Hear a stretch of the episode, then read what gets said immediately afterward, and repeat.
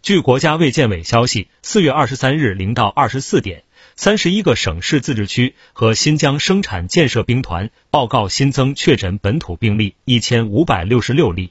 上海一千四百零一例，吉林六十例，黑龙江二十六例，北京二十二例，浙江十二例，江西十例，江苏六例，河南六例，内蒙古五例，山东四例，湖南四例，广东四例，安徽两例，河北一例，辽宁一例，湖北一例，云南一例。